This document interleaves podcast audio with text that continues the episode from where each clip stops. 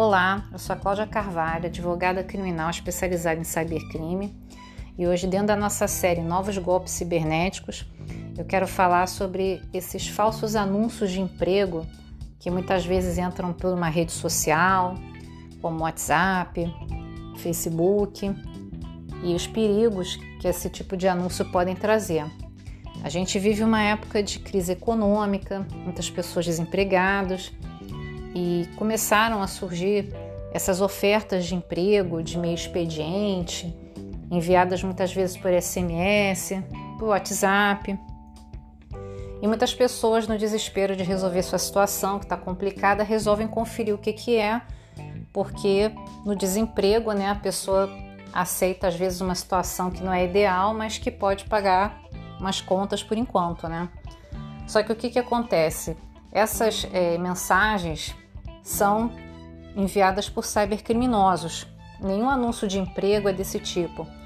Vaga que é enviada por SMS, por WhatsApp, não é o procedimento normal dos recrutadores, das empresas, é, dos RHs.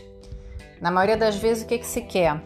Com esse tipo de mensagem, você responde, envia seus dados pessoais, porque é o que eles vão pedir se você responder, e esses dados vão ser usados para aplicação de golpes cibernéticos, como montagem de perfis com os dados dessas pessoas para fazer pedidos de dinheiro para os seus contatos, ou então falsas vendas de objetos.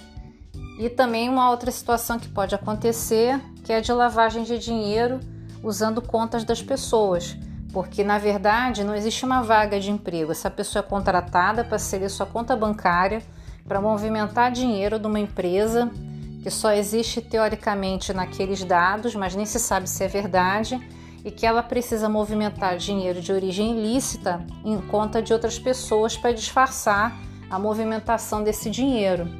Então muita gente aceita alugar sua conta bancária como se aquilo fosse um emprego, recebendo da forma que está sendo oferecido por esse aluguel. Então você também não vai querer se ver envolvido no caso de lavagem de dinheiro porque você está passando uma necessidade financeira. Então tome muito cuidado, não aceite esse tipo de proposta.